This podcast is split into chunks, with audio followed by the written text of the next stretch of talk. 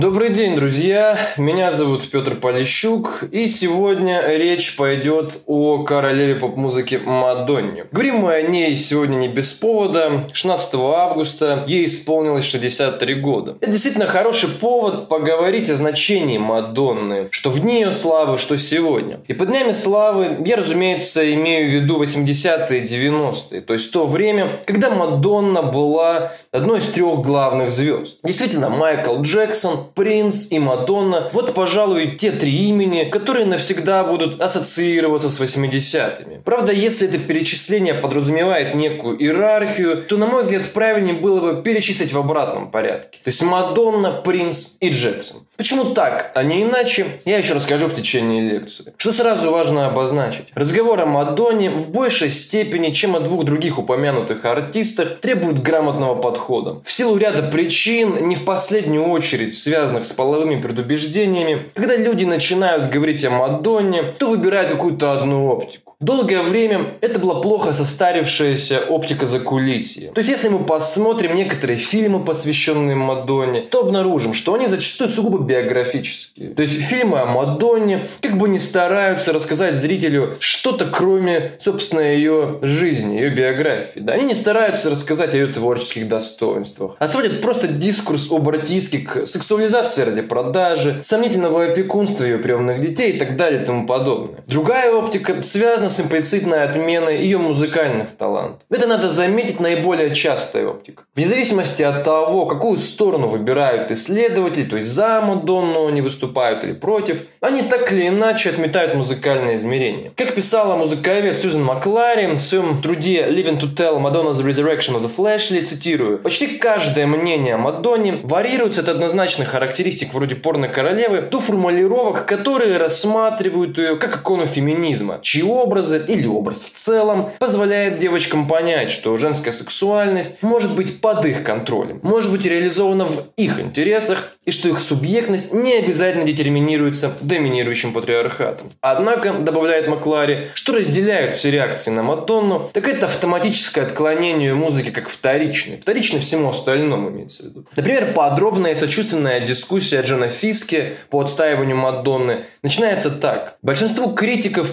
нечего сказать о ее музыке, но они многое могут сказать об ее имидже. Однако далее сам Фиске продолжает много говорить об ее имидже, но ему также оказывается нечего сказать о ее музыке. Детальное прочтение клипов Мадонны Эн Каплан также смещает музыку в сторону и изучает сугубо ее видео строго с помощью техники кинокритики. Однако вот далее сама Маклари, справедливости ради, сосредотачивается на музыке. Это вот был ее такой важнейший вклад вообще в изучение феномена Мадонны. Еще одна давлеющая оптика вообще сводит на нет все таланты Мадонны, кроме брендирования. Один из фильмов, посвященных ей, так и называется «Женщина-бренд». В 91 году, когда Майкл Джексон был провозглашен королем поп-музыки, он вынес весьма циничный приговор в отношении своей коллеги-суперзвезды. «Я просто не понимаю», — сокрушался Джексон. «А что в ней такого? Она не великая танцовщица или певица. Но она действительно знает, как продавать себя». Тем самым, да, как бы снова отметаются все остальные аспекты творчества Мадонны. Мне очевидно, что, исходя из контекста, в котором Мадонна заработала свой социальный и культурный капитал, необходимо говорить о ней, затрагивая все аспекты саморепрезентации. Безусловно. Мадонна получила популярность в эпоху Рейгана. То есть Тогда, когда Америка окончательно вступила в фазу нелиберального общества и победившего капитализма соответственно. Поэтому говорить о брендировании, конечно, важно. Но также важно говорить и о фем-практиках Мадонны. Потому что тогда же в моду вошел так называемый постфеминизм. И тогда же MTV стал основным каналом музыкальной продукции. Очевидно, уже плотно завязанной на клип. Поп-рынок тем временем выделялся как бы отменой аутентичных стилей музыки и приветствием музыкального коллажа. Соответственно, ну просто нельзя охватить феномен Мадонны, даже хотя бы в рамках лекции, да, игнорируя этот богатый контекст. Но вот на чем сходятся все оптики, так это на негласном утверждении, что Мадонна часть медийной поп-элиты, которая никак не связана с реальной повседневной жизнью. Название этой лекции «Думает ли Мадонна об обычных людях?» происходит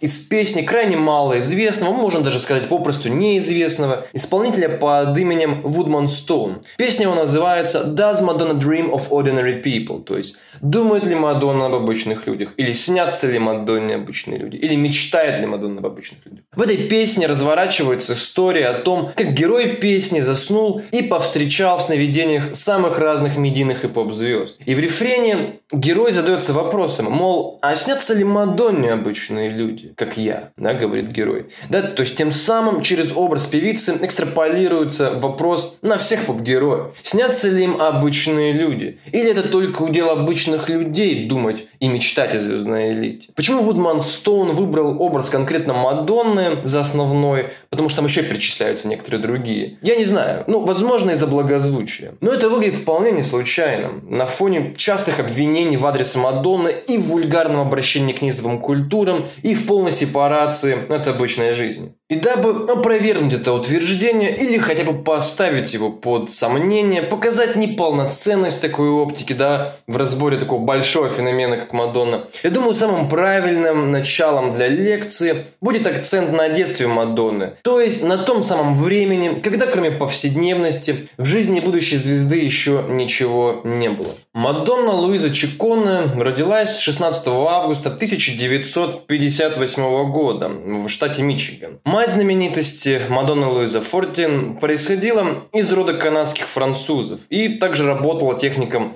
на рентгене. Отец ее, американец итальянского происхождения, Сильвио Тони Чиконе, работал инженером-дизайнером на заводе автомобилей. Мадонна стала третьим ребенком и первой дочкой в семье, где впоследствии родилось еще двое сыновей и дочь. Как первая дочь, в соответствии с итальянскими традициями, Мадонна получила имя мамы. Когда Мадонне младше исполнилось 5 лет, ее мать умерла от рака груди. 30-летняя женщина вынашивала шестого ребенка, и химиотерапия означала бы неминуемый выкидыш. Будучи религиозной женщиной, она не могла на это пойти. Ребенок появился на свет, и через несколько месяцев мать умерла. Тогда отец Мадонны становится для нее идеалом. И девочка всячески хочет обратить внимание отца на себя. Но вскоре Сильвио Чиконе повторно женился на горничной семьи. И согласно биографам Мадонны, это стало еще одной семейной драмой. Потому что Мадонна как бы посчитала в чем-то отца предателем. И кроме того, да, в семье появилось еще двое детей. Это, соответственно, сводный брат Марио и сестра Дженнифер. А, ну что как бы осталось э, неизменным, так то, что росла Мадонна в набожной католической семье. Как э, потом признавалась певица, она не была в детстве всеобщей любимицей, и все считали, что называется девочкой с приветом. Как она сама говорила, со мной обходились жестоко, но я не позволяла вытирать об себя ноги и только подчеркивала свою чужеродность. Мадонна была примерной отличницей, за что ее симптоматично не любили одноклассники, но обожали учителя. Она не брила волосы под мышками и не красилась, брала уроки игры на пианино и хореографии. Но действительно была таким самородком. Но в 14 лет репутация пай девочки была разрушена окончательно. На школьный конкурс талантов Мадонна пришла в одном бикини, а все ее тело было разукрашено красками. После развязанного танца под группу The Who, ее отец пришел в бешенство и посадил Мадонну под домашний арест. А в школе, понятное дело, ей еще очень долго припоминали это выступление. Сама же девушка, находясь на сцене, наконец почувствовала себя той, кем хочет быть. Или, возможно, той, кем она является уже, просто еще никто об этом не знает. Да? То есть,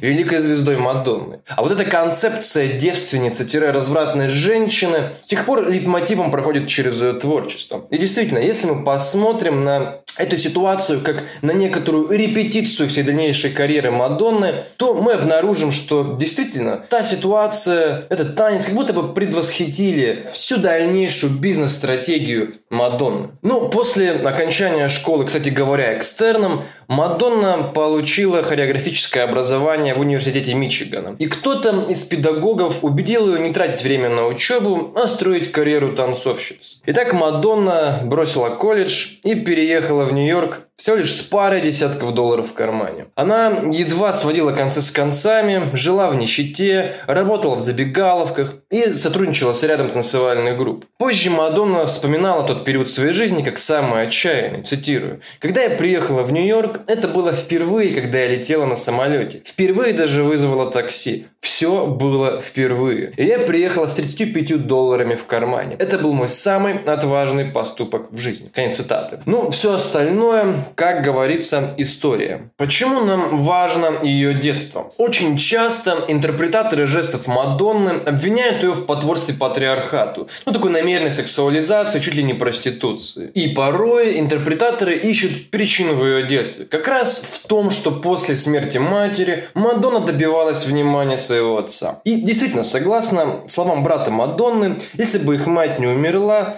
Мадонна бы вряд ли стала той Мадонной, которую мы знаем. Это правда, это правда. Однако, мне кажется, по меньшей мере ленивой такая фрейдистская интерпретация жестов Мадонны. Хотя бы из-за того, что отношения Чикона с отцом не строились сугубо из попыток завладеть его вниманием. Как мы уже выяснили, Мадонна также почувствовала в отце предателя. И образ отца, а через него и шире образ патриархата, возникавший позже в его клипах, вырисовывался не сугубо положительной стороны. Я не хочу переводить их отношения отношения в некую первопричину жестов, но хочу отметить, что Мадонна далеко не просто ложится в образ обычной куклы для патриархата. Кроме того, постоянные атаки Мадонны на церковный догмат, ну уж совсем, совсем не позволяют говорить про нее как про конформную патриархату артистку. Но что еще более важно? Мадонне, очевидно, требовалась опора. И жизнь ее сложилась так, что эту опору ей пришлось искать в самой себе. В своих клипах она часто возвращается к своему прошлому и своим корням. То есть никак не забывает то время,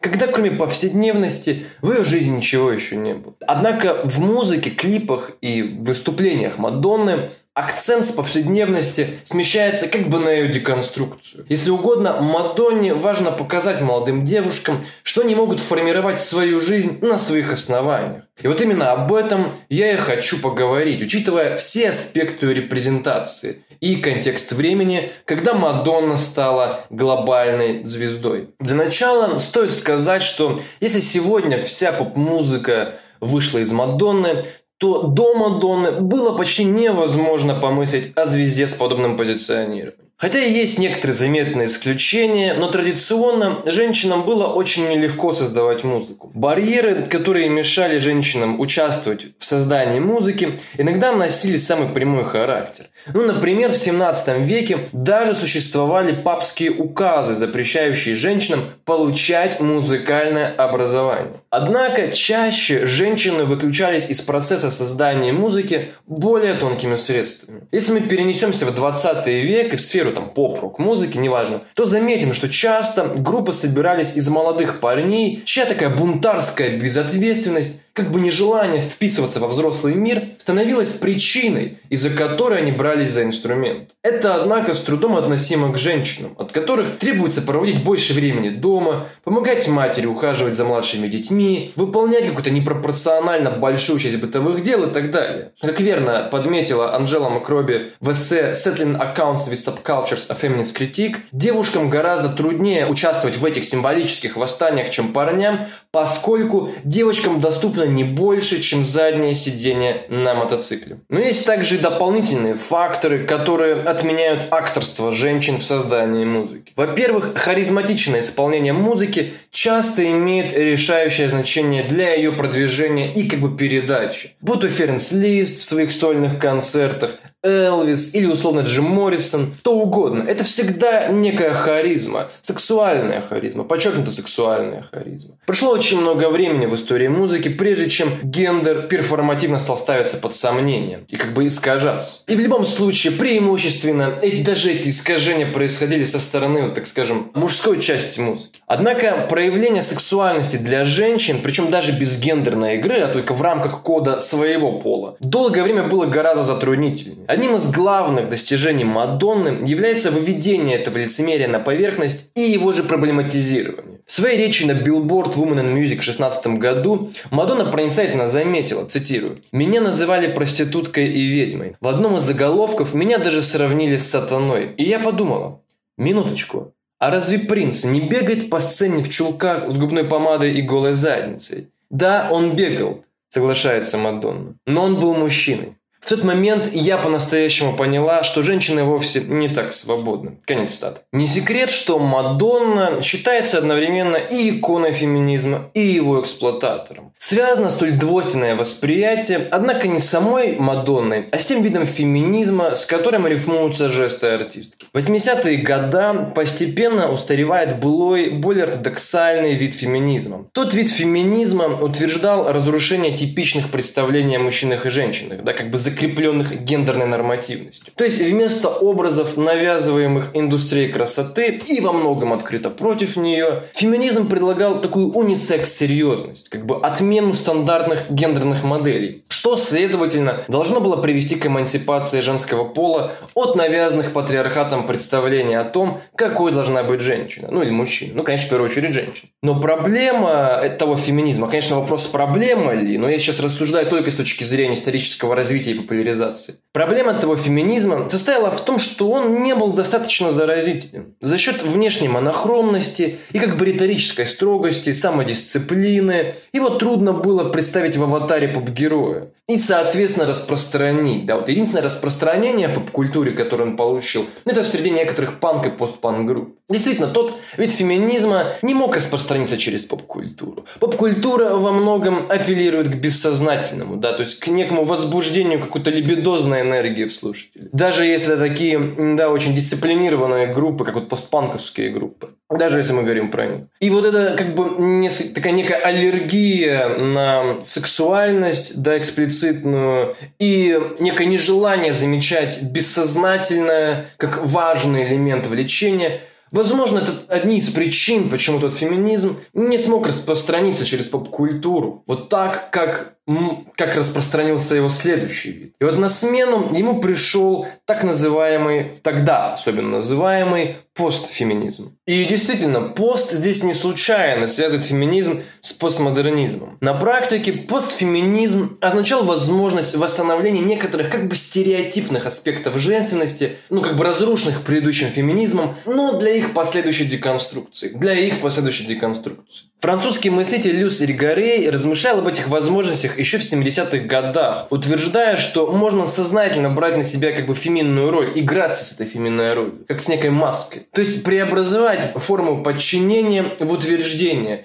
и таким образом начать препятствовать гнету, да, то есть как бы оказывается возможным переделать то, что выходит из-под вашего контроля, в нечто, чем владеете вы и сознательно применяете. То есть, как бы некое такое переворачивание смыслов, переворачивание знаков. Меньшинство поддерживает эту стратегию уже давно. Квир-комьюнити превращает уничижительные слова, собственно, слово «квир» в знак гордости. Гангстер-рэперы превращают слово «нигер» в братское приветствие. Это не испровержение языка, то есть буквальное переворачивание значения за счет перевода отрицательного смысла в положительный было важнейшей социальной практикой миноритус. Это вызывающее утверждение различия также еще было и отказом от либеральных фантазий об интеграции и ассимиляции. То есть вместо идеи о схожести всех и каждого как бы подчеркивается некая своя самость, да, некая уникальность. Подобно тому, как гангстер-рэперы сбивают с толку белых либералов, преувеличивая самые негативные стереотипы преступности афроамериканцев, так и постфеминистские артисты играли со стереотипами, такими как Леди Вамп или Хор. Ну, что я оставлю без перевода, да, по причине цензуры. В обоих случаях это, конечно, такая очень обоюдоострая стратегия, чреватая потенциальными недоразумениями. Именно это объясняет,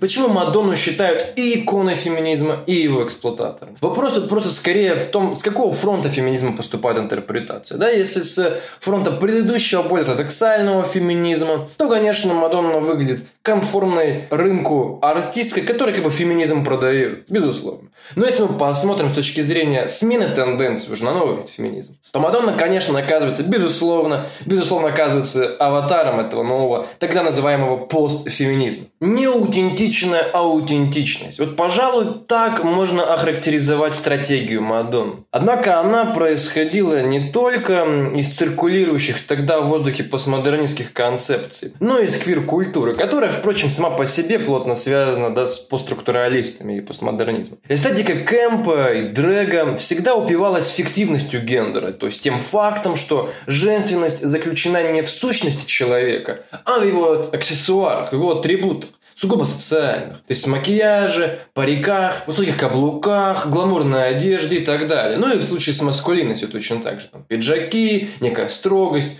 и так далее. Поскольку Мадонна неоднократно обращалась к квир-комьюнити и попросту была фанаткой Боуи, да, не без этого, она, очевидно, хорошо впитала эти идеи, о чем подробнее расскажу попозже. А сейчас самое время посмотреть на конкретном примере, как Мадонна игралась типичными представлениями о женственности, чтобы реинтерпретировать их и присвоить себе. Реинтерпретировать и присвоить себе. Вот это важно. В самом широком смысле ту операцию, которую проводит Мадонна, обращаясь к различным женским образам, например, Кармен или Марлен Дитрих, можно обозначить как реинтерпретацию и эмансипацию этих образов. Обращаясь к этим образам, Мадонна работает одновременно со всей историей и с тем контекстом, с которым связаны эти образы, и с нынешним временем. Ну, например, образ Кармен. Одна из музыкальных областей, где женщины были выделены в качестве звезд, это опера. Но опера, как и другие жанры западноевропейской музыки, является почти исключительно мужской областью, в которой мужчины пишут и музыку, и управляют сценическим действием. Ну, то есть, последнее слово оказывается всегда за ними. Да как, в общем-то, и первое. Где-то между, да, уже позволяется проявлять себя женщинам. Работа в оперной сфере контролируется таким образом дискурсом, организованным в соответствии с мужскими интересами. То есть дискурсом, в котором женщина репрезентируется как зрелище. Что, конечно, гарантирует, что женщина никогда не выйдет за рамки заданной нормативности. Часто в операх разыгрывается сюжет о так называемом мужчине-жертве, который представляет из себя некого такого пассивного персонажа, пассивного мужчину, который сталкивается с сильной сексуально-агрессивной женщиной. В таких операх, как Кармен, Лулу или Соломея, мужчина-жертва или, как правильно на английском, victimized male, э, сталкивается с таким персонажем, с такой соблазнительницей, и в итоге как бы обязуется ее убить, чтобы восстановить некий общественный порядок, некий универсум. Ну, понятно, патриархальный универсум, безусловно. А, очевидно, что этот страх перед женской сексуальностью, который как бы находился внутри произведений и был таким постоянно циркулирующим мотивом, безусловно, несмотря на то, что он как бы был закодирован внутри ткани произведения, он неизбежно сказывался на реальных возможностях артисток проявлять себя в самом, если угодно, переводя на современный язык, бизнесе или устройстве индустрии. Безусловно. То есть женщины оказываются вписаны в музыкальную евротрадицию либо как объекты чего-то желания, либо как объекты страха. Многие нападения мужчин на Мадонну, ну, имеется в виду критика, да, неосознанно продиктованы тем фактом, что она не находится под их контролем. Что показательно, подавляющее большинство критиков мужчин Мадонны вообще не озабочены вопросом феминизма. Да? Это очень показательно. Как Арман или Лулу, она превозносит тело и женскую сексуальность. Но важно, что именно она делает с их образами. Мадонна вырывает эти образы из сюжетов, в которых эти персонажи постоянно циркулируют. И тем самым как бы освобождает эти образы от фаталического завершения их истории. Да? Истории, которая изначально детерминируема страхом или сексуальным желанием мужчин. То есть Таким образом, Мадонна освобождает от подчинения и условную Кармен, и себя. Да? То есть она вырывает эти образы из тех давлеющих нарративов, в которые эти образы были вписаны исторически очень давно. И делает это, надо сказать, достаточно хитро, о чем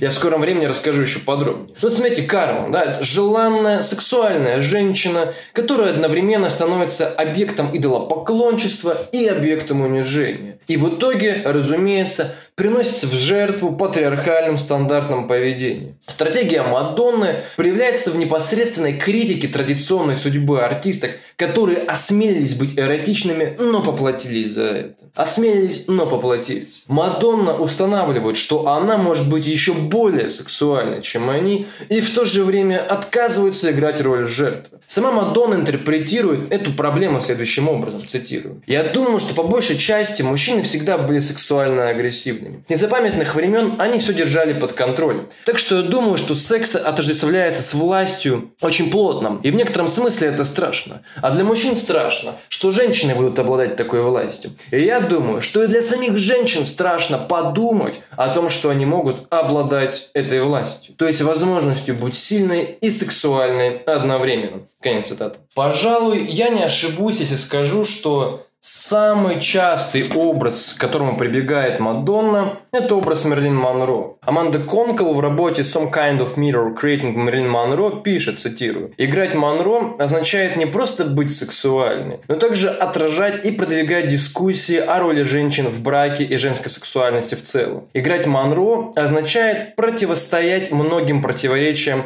послевоенной эпохи. Конец цитаты. Это именно то, чем занималась Мадонна 80-е и 90-е. И общее пересечение между Чиконе и Монро даже глубже, даже глубже. На заре карьеры Монро пришлось сделать нюд-фотосессию для пинап-журнала. После того, как она стала известной, фотографии попали к Хью Хефнеру и были опубликованы в самом первом номере плейбоя без какого-либо разрешения Мерлин Монро. Разумеется, помимо вопиющего нарушения авторских прав, это сильно испортило жизнь Монро, которая, с одной стороны, стала заложницей образа, сформированного этими фотографиями. А с другой была вынуждена публично извиняться, так как общество требовало от нее, так скажем, публичного проявления стыда. Очень похожая ситуация случилась и с Мадонной на заре ее карьеры. Возможно, поэтому образы, которые использует Мадонна, важны для нее на протяжении всей жизни. К Монро она обращалась еще много раз, в отличие от того же, кстати говоря, Боуи, который никогда не возвращался к своим альтер в том числе, возможно, из-за отсутствия личной прямой связи с ними. Видео на песню Material Girl, или как ее у нас иногда вольно переводят, «Меркантильная девушка»,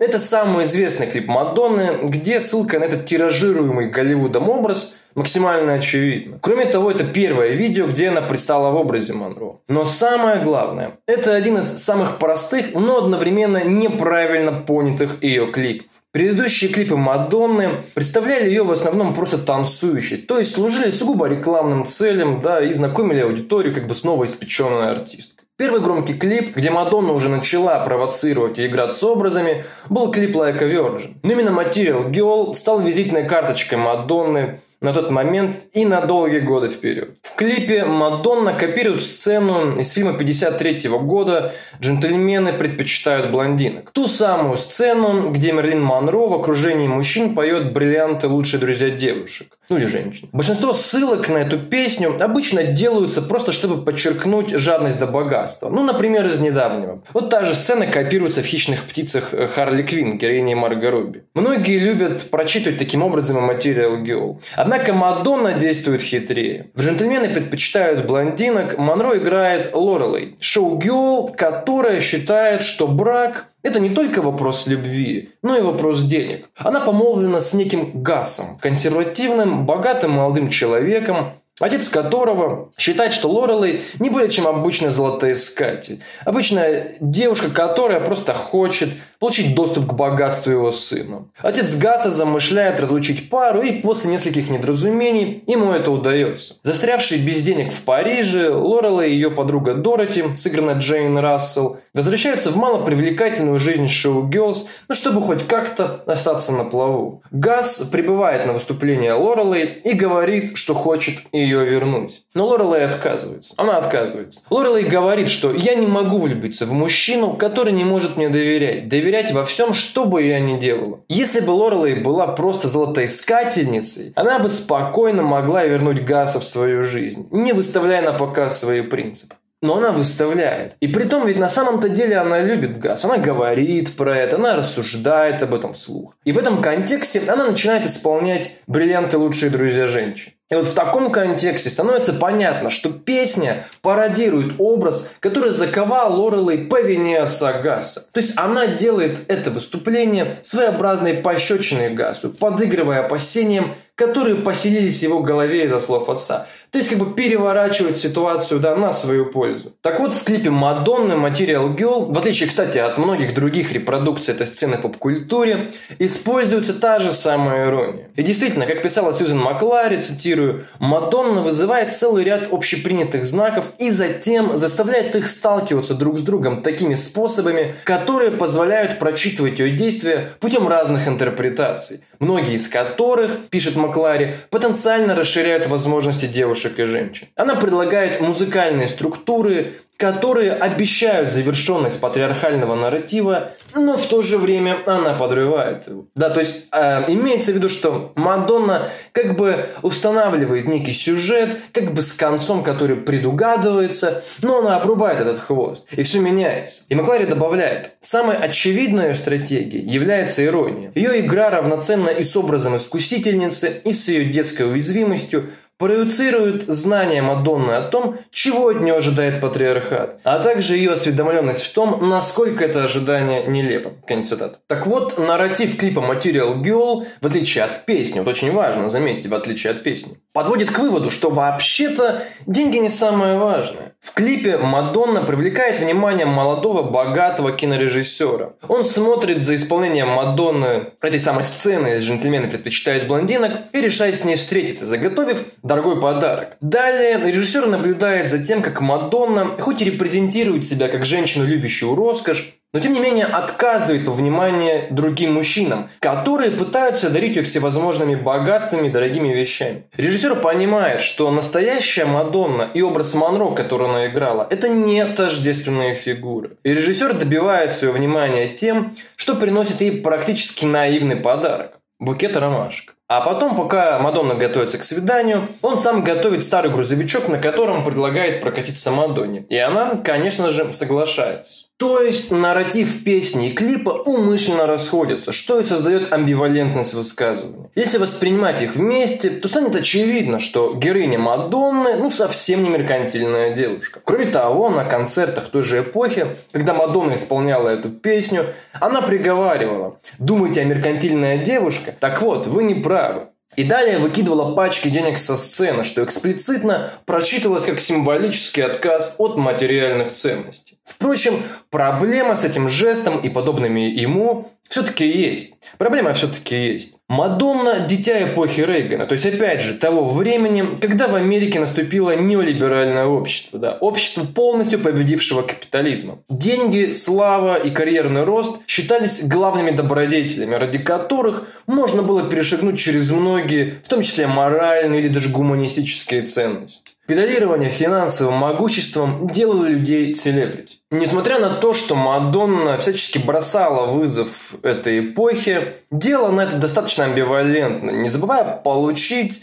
с этого и определенные дивиденды. Конечно, если мы будем детально разбираться в том, как Мадонна выстраивает конфликт между видео Material и песней, а также как она реинтерпретирует образ Монро, мы можем прочитать ее жесты как эмансипирующие, безусловно. Однако большинство людей или зрителей клипа не вдаются в такие подробности и вычитывают из поп-музыки ее самый прямой эксплицитный смысл. И это совершенно нормально для поп-музыки бытования. К тому же надо заметить, что ведь не только клип был в эфире, не так? Да? Также крутилась и песня. И если воспринимать песню вот отдельно без клипа, то ее как бы смысловая рамка становится очень узкой. И таким образом песня действительно выглядит как ну некая ода роскоши и вот этой самой рейгономики. Таким образом, вот это самое неверное верное понимание этого клипа для большинства оказывается единственно верным. И я склонен считать, что Мадонна это прекрасно рефлексировала. И в этом плане амбивалентность жестов Мадонны видится все-таки немножко, ну, конформной ценностям истеблишмента. Хоть, конечно,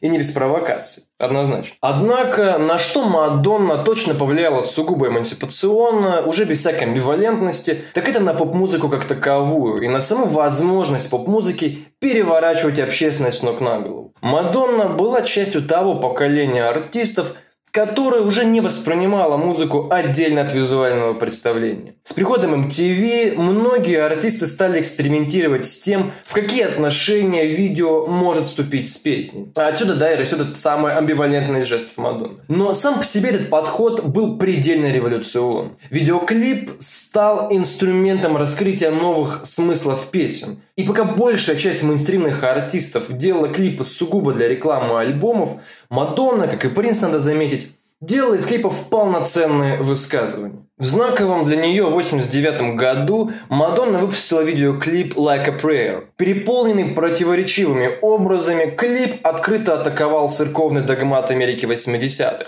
что было беспрецедентно, особенно на фоне еще совсем зеленой индустрии клипов. Пепси, представительницей которых в то время была Мадонна, разорвали с артистский контракт после выхода клипа. Да, то есть это действительно было очень громкое заявление. Но если Like a Prayer был провокационным, то клип Just Justify My Love 90-го года сделал Мадонну буквально синонимом слова «скандал». Видео будто приоткрывало завесу того, что могло бы происходить на съемках фотографа Роберта Мэпплда. Это очарование перед всеми формами сексуальности, такое обожествление йода крепким, мужественным гетеросексуальным телам, но и женщинам-доминатрикс но и трансгендерным персонам. Мадонна приставала уже далеко не в образе легкой девушки, посмеивающейся над ухажерами. В клипе ее интересует секс почти с антропологической стороны, как некая сфера бессознательного, до того времени игнорируемая предыдущими поколениями феминисток. Justify My Love – это, по сути дела, изучение механизмов влечения. Последующий далее выход книги «Секс», такого фотоальбома Мадонны, стал, пожалуй, пиком артистки как главной трансгрессивной поп-звезды века. Вот представьте клип на Justify My Love, выпущенный в виде фотоальбома, но еще более откровенный и подробный. Настолько подробный, что я даже не могу быть уверен в том, что если я буду хотя бы просто описывать то, что изображено на этих фотографиях, что это не скажется на цензуре этой лекции, ее не заблокируют. Так вот, на Мадонну обрушилась волна критики, но мнения, тем не менее, разделились. Как говорили некоторые юные критики, цитирую, разница между Мадонной и ее книгой в том, что ее книги хотя бы есть обложка. Но в то же время Дэвид Боуи, например, выразил поддержку звезде в совместном интервью с Бреттом Андерсоном, фронтменом Суэйд, э, в интервью для New Music Express. Цитирую. «Сам поступок был настолько провоцирующим, что оказал на меня огромное впечатление. Я определенно не соглашусь с тем, как ее обычно воспринимают. Понятно, что она использует ситуацию. Даже не стоит лишний раз это повторять. Мы все это и так прекрасно понимаем. Но я уверен, что занимаясь именно этим, именно сейчас, она действовала по-настоящему смело. И даже не очень важно, что она при этом имеет в виду. Попробуйте отделить ее действия от ее личности, и вы поймете, насколько они невероятно смелые и бесстрашные. Конец цитаты. И как вторил Боуи Брэд Андерсон в том же интервью, цитирую, на самом деле то, что ей удалось достичь, достойно восхищения, потому что каждому стоит осознать свою сексуальность, какой бы она ни была. Конец цитаты. Клип на Justify My Love, альбом «Эротика» и выход книги «Секс» таким образом стали частью одной большой кампании, где музыка, видео и последующая реализация на рынке объединяется в нечто гомогенное, в нечто неотрывное друг от друга. Поэтому и бессмысленны попытки сепарировать как бы творчество Мадонны на музыку, рекламу и клипы. Оно существует все вместе. Та кампания по релизу эротики, секса и клипа была, возможно, самой грандиозной в истории поп-культуры попыткой расшатать нравы через мейнстрим. Я думаю, тут может возникнуть у дорогого слушателя вопрос. Почему вообще это важно? Почему такое позиционирование выдает дополнительные очки музыкантам? Разве важна не просто музыка, может спросить слушатель? Но дело даже не в том, что согласно все той же Макларе, музыка никогда не бывает такой тривиальной, как в ее чисто музыкальных прочтениях. Дело даже не в этом этом, а в том, какую роль музыка вообще выполняет в обществе. Согласно политическому философу Антонио Грамши, доминирующая культура всегда является средством распространения политики. То есть это идея о том, что не существует культуры вне политики. А политика не распространяется сугубо через мобилизацию путем предвыборных лозунгов. Политика формирует культуру и форматирует культуру. Культуру своего общества. Через культуру политика транслирует ту нормативность, которая угодна нынешнему истеблишменту. И поп-музыка является одним из ведущих проводников этой нормативности. Она социализирует слушателя. Разумеется, социализирует сугубо конформно истеблишмент. Z механизм активно критиковался с самого возникновения новых левых, и в частности музыкальным социологом Теодором Адорно. Но в сущности тот же Адорно просто не успел дожить до того момента, когда поп-музыка ну, как бы научилась перенаправлять свое значение, переиначивать свое значение.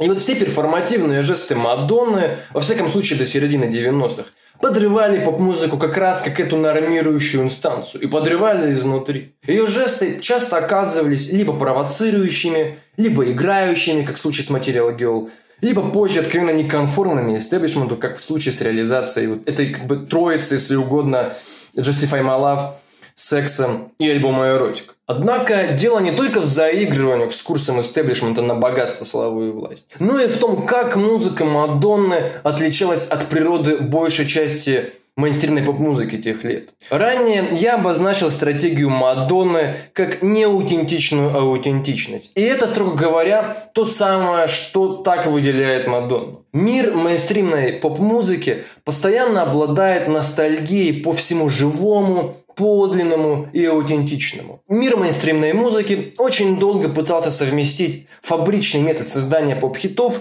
с ресентиментом посетителей живых концертов и шоу, то есть желанием какого-то да, некого живого опыта. И, наконец, в 90-е годы хип-хоп и то, что тогда называлось соулом или R&B, подсказали мейнстриму выход. Живое стало находиться в рэп-речитативах, да, подчеркнуто повседневных. А повседневность это всегда нечто живое, да, как бы близкое к правде жизни. Вот так. С одной стороны хип-хоп, а с другой стороны в вот этой аффектированной манере пения соло R&B див с изобилием как бы имитирующих живое непосредственное подлинное звучание тремоло и вибрато. И плюс это, конечно, включало в себя коннотацию черной музыки. Безусловно, это, это очень важно. Это включало в себя коннотацию черной музыки. Витни Хьюстон, Марая Керри и им подобные артистки – это такие рыночные попытки усадить на один стул фабричное производство хитов и представление западного человека о трушности, да, вот о настоящности, так сказать. То есть здесь изначально заложено очень сильное противоречие, заключающееся в том, что невозможно создать подлинность в условиях постоянных махинаций истеблишмента и рынка. Да и вообще создать подлинность, да, не говоря уже о том, что содержание этого подлинного определяется в данном случае корпоративно с оглядкой на целевую аудиторию. А что для человека западной цивилизации может быть более аутентичным, чем колониальное представление о черной музыке? Это подразумевает, разумеется, все клише примордиальной, телесной и естественной сущности черной культуры. То есть весь набор атрибутов как бы настоящего, неизнасилованного репрессирующей цивилизации человека. Такого благородного дикаря, если угодно. Набор, который, в свою очередь, закрепился за фигурами черных женщин. Иными словами, это атрибуция пропитана явным сексизмом и расизмом. И вот Хьюстон стала почти идеальным решением, потому что распевная, такая как бы природная манера, манера пения а-ля Аретта Франклин – нарочное педалирование переживаний эмоций и изобилие сентиментальности – все это усваивается гораздо большим количеством белой аудитории, чем воинствующий маргинальный хип-хоп или вышедший на тот момент из моды блюз. Иными словами, соул и современный на момент 80-х R&B для рынка представляется выгодным и почти беспроигрышным вариантом.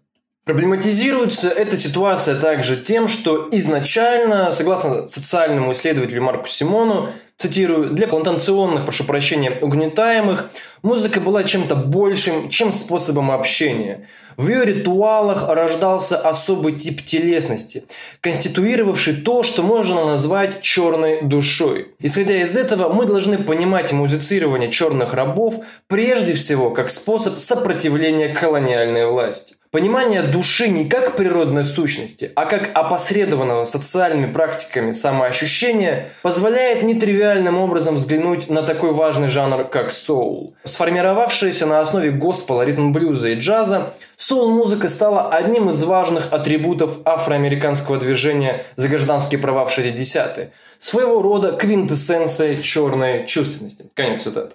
Ситуация, когда рынок начинает капитализировать эту квинтэссенцию черной чувственности и тиражируют ее, да, создавают эти суррогатные подобия. Это не что иное, как вопиющая апроприация, негативно влияющая буквально на всех. Я не знаю, насколько рефлексивно относилась к этому сама Хьюстон, поэтому даже не думаю о том, чтобы обвинить ее в осознанном потворстве ситуации. Но потому-то рынок и безжалостный. Рынку плевать на то, что артист не успел проанализировать, под каким ярлыком его вбрасывают в мир. Поэтому медийные баталии Мадонны и Хьюстон носили значение, выходящее далеко за пределы карьерной перебранки. Ну, почти что, да, такая баталия архетипов. С одной стороны ринга, со стороны как бы Хьюстон, или вернее рынка, если правильнее выразиться. С этой стороны ринга была попытка сохранить статус-кво, а с другой попытка это статус-кво нарушить. И парадоксальным образом, но настоящая честность была на стороне Мадонны, которую так часто обвиняли в том, что она актриса, а не певица. Как, например, говорила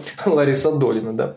Ну и, соответственно, ее обвиняли в том, что она как бы не искренняя. Но Мадонна с вызывающим макияжем, нарочито нетелесным голосом, намеренно неаутентичными музыкальными подложками и постоянной сменой образов, да что может быть менее аутентичным, на время увлекла слушателя в настоящее честное, настоящее честное. В то, что, будучи сделанным на конвейере, не рядится в одежды естественности. В то, что изоморфно конвейеру, и уже по одному этому достойно большего уважения, чем все тремоло и вибрато вместе взяты. То есть в своих записях, ну, альбомных имеется в виду, клипах, Мадонна делала то, что Адорно полагал миссией новой музыки, которая, цитирую, организованной пустотой смысла опровергает смысл организованного общества. Конец цитаты. Ну, то есть имеется в виду, да, музыка, которая перенаправляется, да, то есть изменяет собственное значение, как бы перенаправляет курс того, что такое поп-музыка, да, чему поп-музыка может служить. Не только вот этой трансляции нормативной деятельности, но и ее подрыву, но и ее подрыву.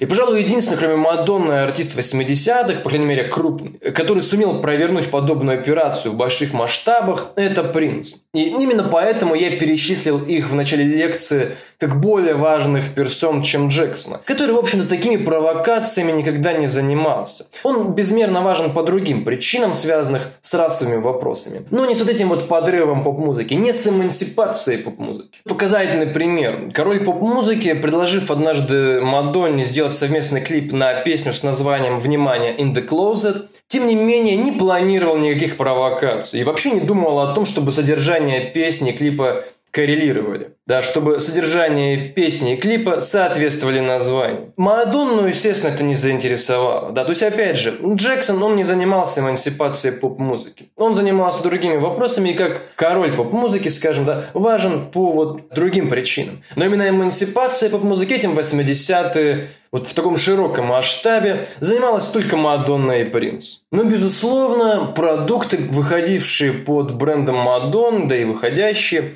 это результат сложных совместных коллабораций. Да, коллабораций, состоящих из авторов, продюсеров, студийных музыкантов, видеорежиссеров, техников, специалистов по маркетингу и так далее, и так далее. Конечно. Но как и в большой, в большей части поп-музыки, здесь нет единственного гения. Тем не менее, свидетельства коллег и интервью интервьюеров демонстрируют, что Мадонна в значительной степени контролирует практически все аспекты своей медиа-персоны и своей карьеры. Даже при том, что определенные компоненты песен или видео были созданы или спроектированы другими художниками, Мадонна отстояла и сохранила за собой право на принятие окончательного решения. Решение о том, что будет выпущено под ее именем, а что нет. Как очень проницательно пишет Маклари, цитирую, «Возможно, Мадонну лучше всего понимать как главу корпорации, которая создает образ ее саморепрезентации, а не как спонтанного аутентичного художника из рок-мифологии». Конец цитаты. Это действительно так. Мы не можем сказать, что Мадонна как-то эксплицировала вот эту спонтанность. Никогда. Мадонна действительно такой control-фрик, что называется. Это правда.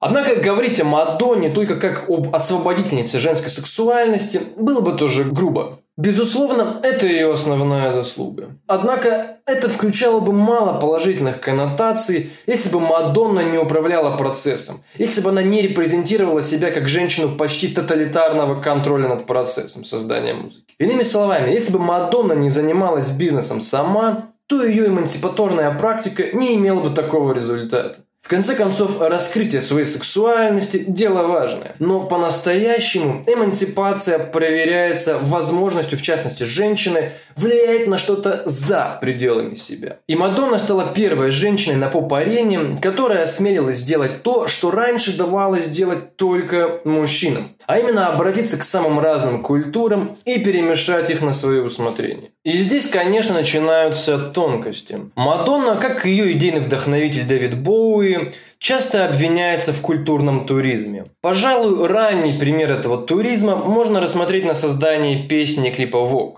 Как писали критики Саймон Рейнольдс и Джой Пресс в книге Sex Revolts, цитирую, «Видео на песню Vogue – это ультимативное заявление Мадонны. Это не только классический пример ее ловкости в перехвате субкультурных идей, а именно черной квир-культуры вокруг танца Вог. Но и песня также фактически является манифестом Мадонны. Вог проповедует, так скажем, светское Евангелие, самоизобретение и расширение прав и возможностей через умелое владение внешним и наружным. Это практически DIY-панк-идея, Каждый может сделать это сам, адаптированное для эпохи Рейгана. Благодаря согласованному самовозвеличиванию и гламуризации, каждый может выглядеть как член правящего класса. Конец цитаты. Поскольку Рейнольдс и Пресс, кажется, единственные, кто так скрупулезно написал о Мадонне в рамках ее связи с Вогингом, как называют эту культуру автор. Дальнейшие мои слова по большому счету будут пересказом слов авторов, либо просто будут согласоваться с ними. Или если, например, я буду как-то все-таки стараться свое мнение от них отделить, я буду тоже давать эту ремарку.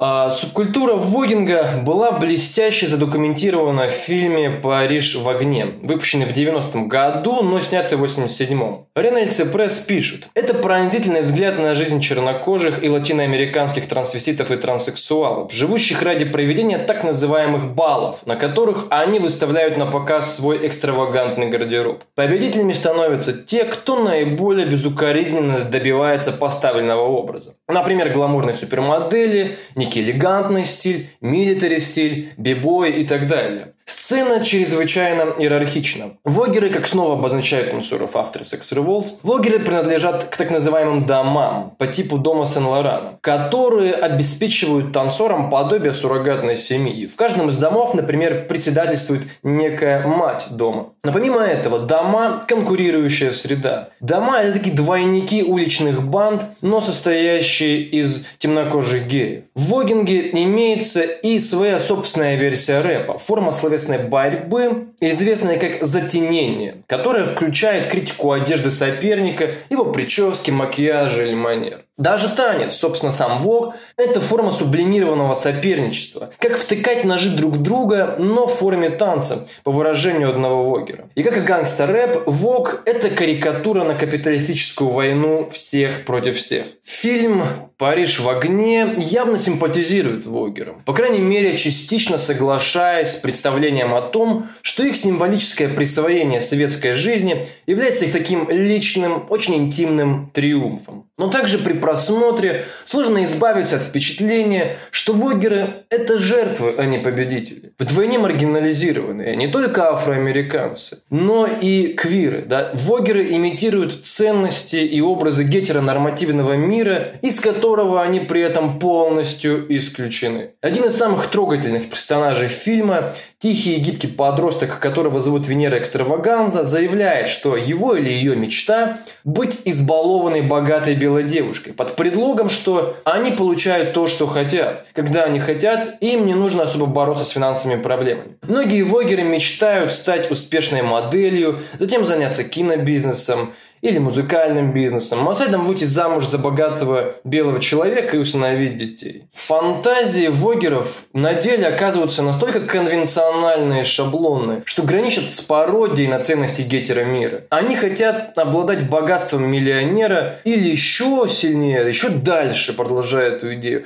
женой богатого человека. Да, они хотят стать женой богатого человека. Кроме того, их идеи о том, что значит быть женщиной, сугубо реакционны. То есть по Вогерам быть настоящей женщиной означает ну, как бы обладать искусством соблазнения, иметь все, но не платить за это – быть как бы пассивной, эксплицировать потребление тщеславия и так далее. Вогинг, говорят Рейнольдс и Пресс, прекрасный пример концепции гиперконформизма Жанна Бодриара. Это такая петля обратной связи, которая возникает, когда реальные люди имитируют репрезентации СМИ. То есть, когда СМИ создают некие шаблонные, очень поверхностные образы, которые мало связаны с реальной жизнью, и в итоге какие-то низовые культуры или просто люди в целом начинают принимать эти образы за как бы единственное верное, за некий идеал, к которому нужно стремиться. Вог, пожалуй, самая отчужденная субкультура в мире. А под его сверкающими поверхностями скрывается мрачная реальность бедности и опасности. Многие вогеры обращаются к проституции, чтобы заплатить за одежду и макияж. Даже в его высшем триумфальном состоянии, на бальном танцполе, когда Вогер владевает мечтой, отчуждение не исчезает. Отчуждение не исчезает. Оно остается там. Возможно, сам танцпол говорит о том, что отчуждение не исчезает. Потому что это значит, ситуация не меняется. Да?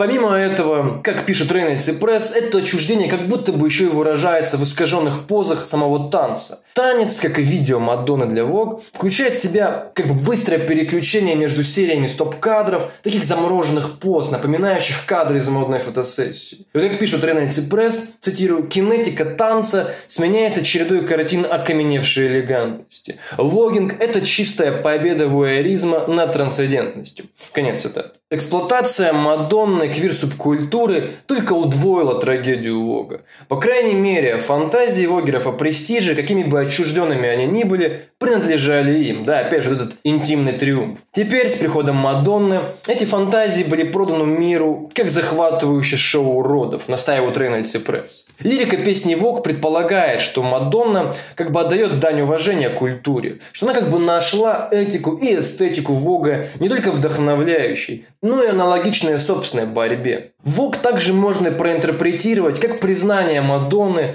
что она тоже не что иное, как артистка, имитирующая женщину. Пишут авторы Sex Revolts, да, возвращая нас снова к постмодернистским и постфеминистским идеям. Ключевой момент в песне – это когда Мадонна, призывая весь мир открыть для себя радость позирования, заявляет There's nothing to it. То есть в этом ничего нет. Или это ничего не стоит. Как бы это легко. Это, как уверяют авторы Sex Revolts, вопиющая ложь. В видео Мадонна предстает во множестве образов, стилизованных под классических красавиц Голливуда. И каждый образ, разумеется, подразумевает часы макияжа, стилизации, выстраивания правильного освещения и в целом, да, обработки большой командой. И как справедливо отмечают Рейнольдс и Пресс, мы знаем теперь, сколько энергии, денег и риска требуется реальным вогерам, чтобы добиться схожих образов. С другой стороны, если посмотреть с точки зрения Бодриара, возможно, это не что, вот это самое «There's nothing to it», и является самым подрывным в клипе и культуре. Вога, да, подразумевается. То есть идея о том, что за мерцающей поверхности макияжа и мейкапа нет подлинной идентичности. То есть женственность таким образом деконструируется, раскрывается как набор компонентов и слагаемых. С этой точки зрения Vogue – это такой головокружительный, сбивающий с толку момент, когда явно реакционный и ультраконформистский образ становится революционным. Да? Смысл взрывается и исчезает,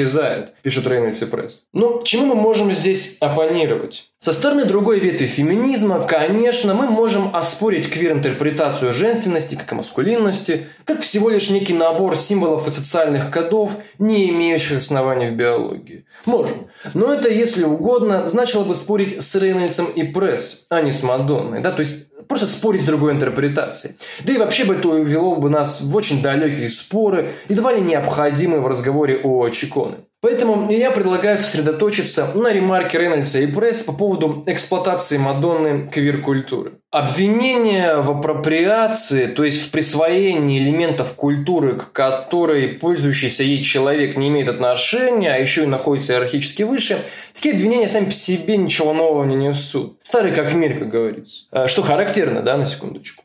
Часто эта критика культурного туризма достаточно обоснованная, хотя иногда и не очень дальновидна, особенно по части гастрономии. Но речь не конкретно о проблеме апроприации сейчас, а о том, как ее использует Мадонна. Во-первых, я понимаю, что статус первой женщины, занявшейся апроприацией, ну, звучал бы как минимум сомнительно, конечно. Тем не менее, сложно избавиться от желания присудить этот статус Мадонне как некий титул – Хоть и внутренний левак во мне этому противится. Ну, во-первых, история популярной музыки к добру или к худу – это всегда история апроприации. О чем я подробнее э, рассказывал на второй лекции о постпанке. А соответственно, апроприация долгое время мыслилась как нечто нормальное, до тех пор, пока у миноритас не было возможности быть услышанными. Это подразумевает, что апроприация стала определенным культурным элементом при работе артистов с чужеродной им музыкой. И, соответственно, апроприация стала способом заработать себе статус, да, при всех как бы минусах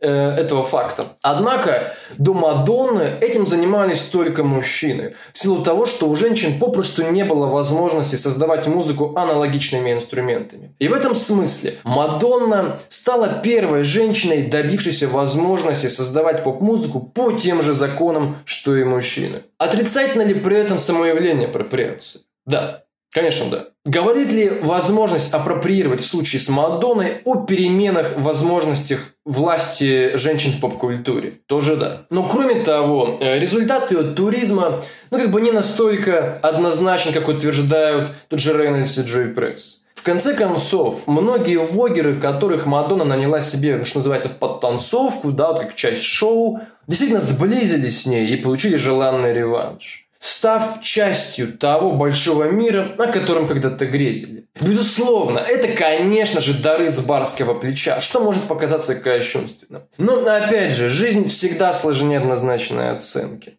Курт Кобейн, например, да, вставал на защиту Мадонны именно по части ее взаимодействия с вок-культурой. Что важно для нас? Все озвученное доказывает, что возможности, которые открыла Мадонна, связаны отнюдь не только с эмансипацией сексуальности. Безусловно, все, что я озвучил, лишь часть богатой истории Мадонны в 90-х, полностью которую, ну, едва ли возможно изложить в рамках одной лекции. Однако я попытался обозначить в общих чертах ее, пожалуй, основные заслуги. И самое время, прежде чем мы наконец ответим на вопрос, думает ли Мадонна об обычных людях, самое время поговорить о том, что происходит с Мадонной сегодня. Все, что случилось в карьере Чиконы после выпуска книги «Секс», по мнению многих, было провалом, растянувшимся до нынешних дней. Не менее противоречивая, чем сама Мадонна, феминистская писательница Камила Палли обвиняла главу поп-музыки за то, что та заняла оборонительную позицию в интервью для ABC New Nightline, где репортер Форест Сойер спрашивал Мадонну по поводу ее медийных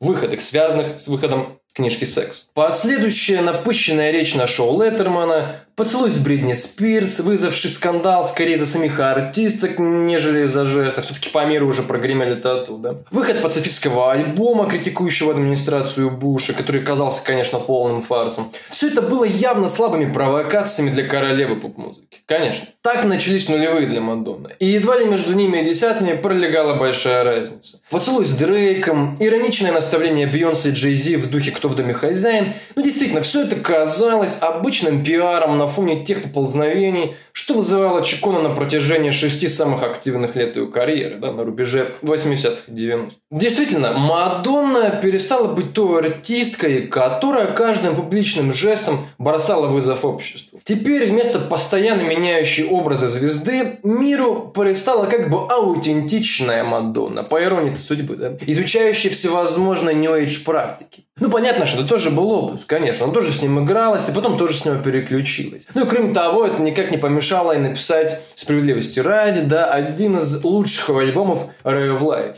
К новому тысячелетию образ Мадонны, как и ее музыка, становился все более безопасным. Мадонна пополнила ряд артисток вроде Бейонсе, которые никогда в своих действиях не выходят за рамки образов, навязанных индустрией объективации. То, что раньше вызывало переполох, теперь было продано и переупаковано. Тот эстрадный вид, в котором Мадонна выходила на сцену в периоды пика скандальности, на момент десятых уже не выходил за рамки обычного подразнивания воображения похотливых мужланов в первых рядах. Попросту говоря, Мадонна как бы перестала учить девочек пользоваться телом так, как им хочется, а стала показывать, что телом можно пользоваться, но ровно в тех границах, которые допускает насквозь ханжеское общество контроля. Она обнажается ровно настолько, чтобы распалять воображение. И не обнажается ровно настолько, чтобы показать, что она полностью конформна нормам внешнего контроля. И вот именно этому, то есть существованию в границах норм продажи тела, а никакой не эмансипации, в нулевые десятые она, то есть Мадонна и собранные по ее подобию звезды учат девочек, которым, скорее всего, при более разнузданном поведении звезд родители вряд ли бы позволили посещать шоу. И вот именно за эту конформность, за это умение продать рискованный товар как бы прилично, ей платят такие большие деньги ханжеское общество потребления сегодня. Имитация мастурбации женщины на сцене сегодня не вызывает демарш со стороны большого общества, а только лишь оказывается шоу для этого самого общества, да, уже давно научившегося переваривать подобные виды бунта. Ну вот удивительный парадокс. Вот удивительный парадокс. Как артистка, которую давно критикуют за отход от былой принципиальности и скандальности, умудряется каждый месяц, ну как бы шокировать поклонников, по крайней мере, согласно заголовкам медиа. С одной стороны, безусловно, давлеет имидж Мадонны. Медиа часто работают в режиме привыкания, описывая артиста теми предикатами, которые в сторону этой фигуры традиционно используют с допотопных времен. Конечно. Но с другой стороны, едва ли сама Мадонна делает нечто такое, что могло бы сравниться с ее выходками 20 лет назад. Отнюдь не вся критика или колкости в адрес главной провокаторши поп-музыки, или некогда главной провокаторши поп-музыки. Отнюдь не вся эта критика образовалась благодаря самой Чиконе. Например, в 92 году, после разрыва отношений Мадонны и Ванилла Айса,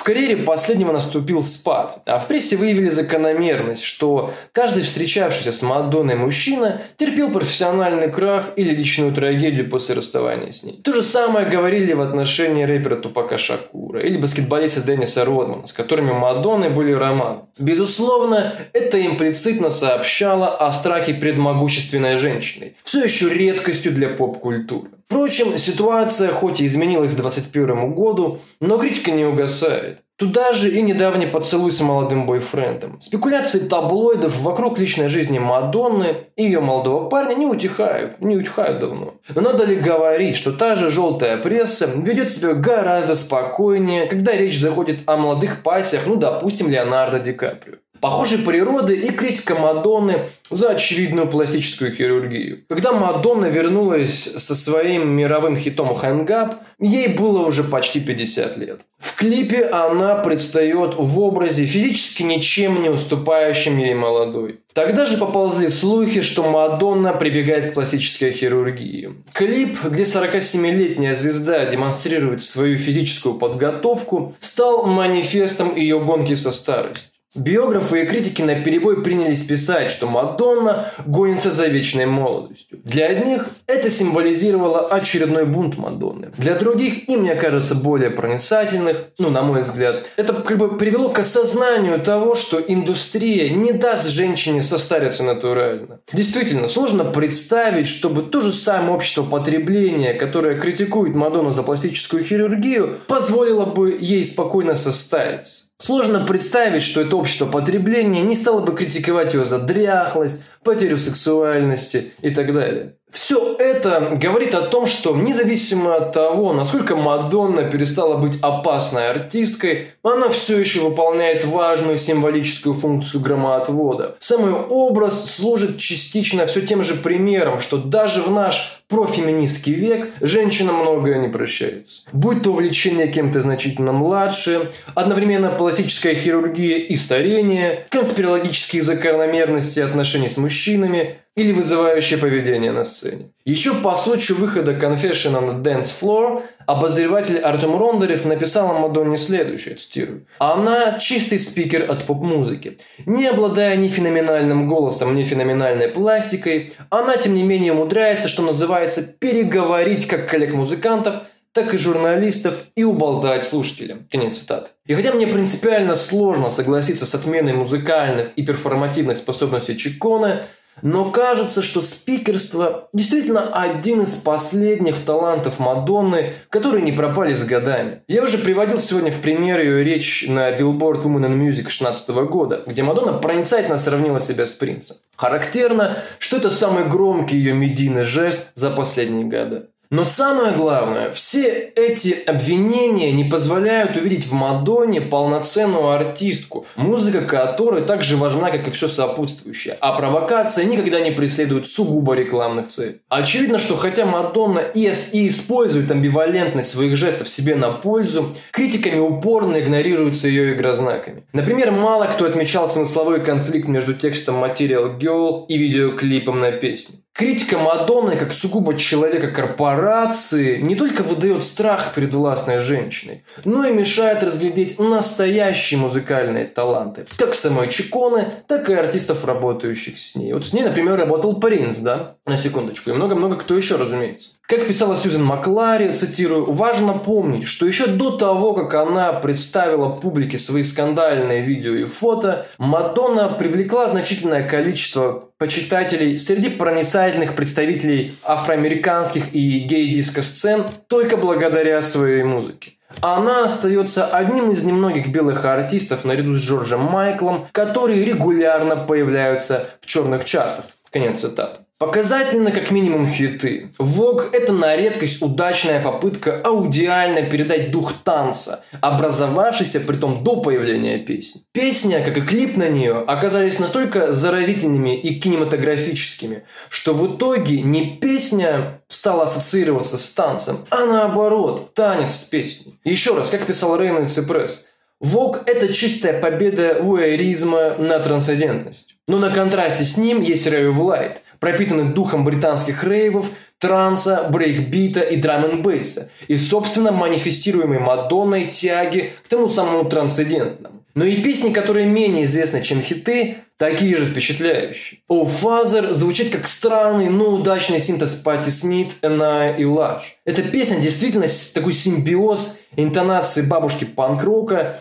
кельтских мотивов самой продаваемой сольной исполнительницы Ирландии и воздушности позднего периода английских ветеранов дрим-поп. Могу предположить, что тех, кто знает о Мадонне лишь по таким хитам, как Music, For Minutes или Hang Up, эта песня может изрядно удивить. Подобными песнями переполнен и недооцененный альбом «Эротика». Чего стоит одна «Waiting», звучащая так, будто в пустыню из песни Трики Автомаз провели водоканал. Или Deeper and Deeper, отдающая и фламенко, и самореферентными цитатами из звук, и вайбом, напоминающим New Order. Кроме того, производство этой песни еще раз доказывает право Мадонны выносить итоговый вердикт. Вот что говорил продюсер Шеп Петтибоун, цитирую. «Deeper and Deeper» была одной из тех песен, с которыми у нее всегда были проблемы. Середина песни просто не клеилась. Мы пробовали разные бриджи, изменения, но ничего не помогало. В конце концов, Мадонна захотела, чтобы в середине песни зазвучала гитара в стиле фламенко. Мне не нравилась идея взять филадельфийский хаус-трек и поместить его в его середину, что-то в духе La Isla Bonita. Но это то, чего хотела Мадонна, и то, что мы имеем в итоге. Конец цитаты. Так, собственно, учитывая все сказанное, думает ли Мадонна об обычных людях? Ответ Конечно, да.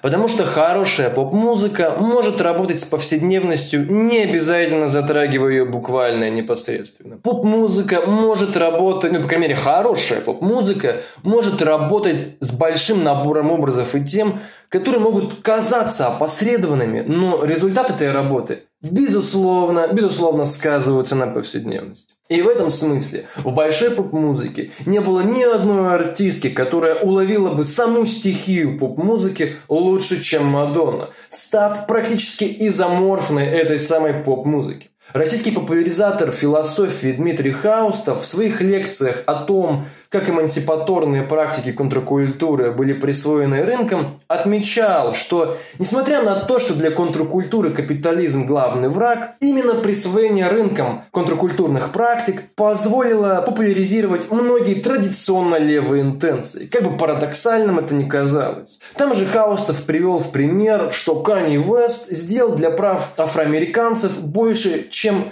декламаторы Black Lives Matter в 20 веке. Просто из-за своей популярности из-за своего гигантизма. К этому и подобным примерам можно смело подключить и Мадонну.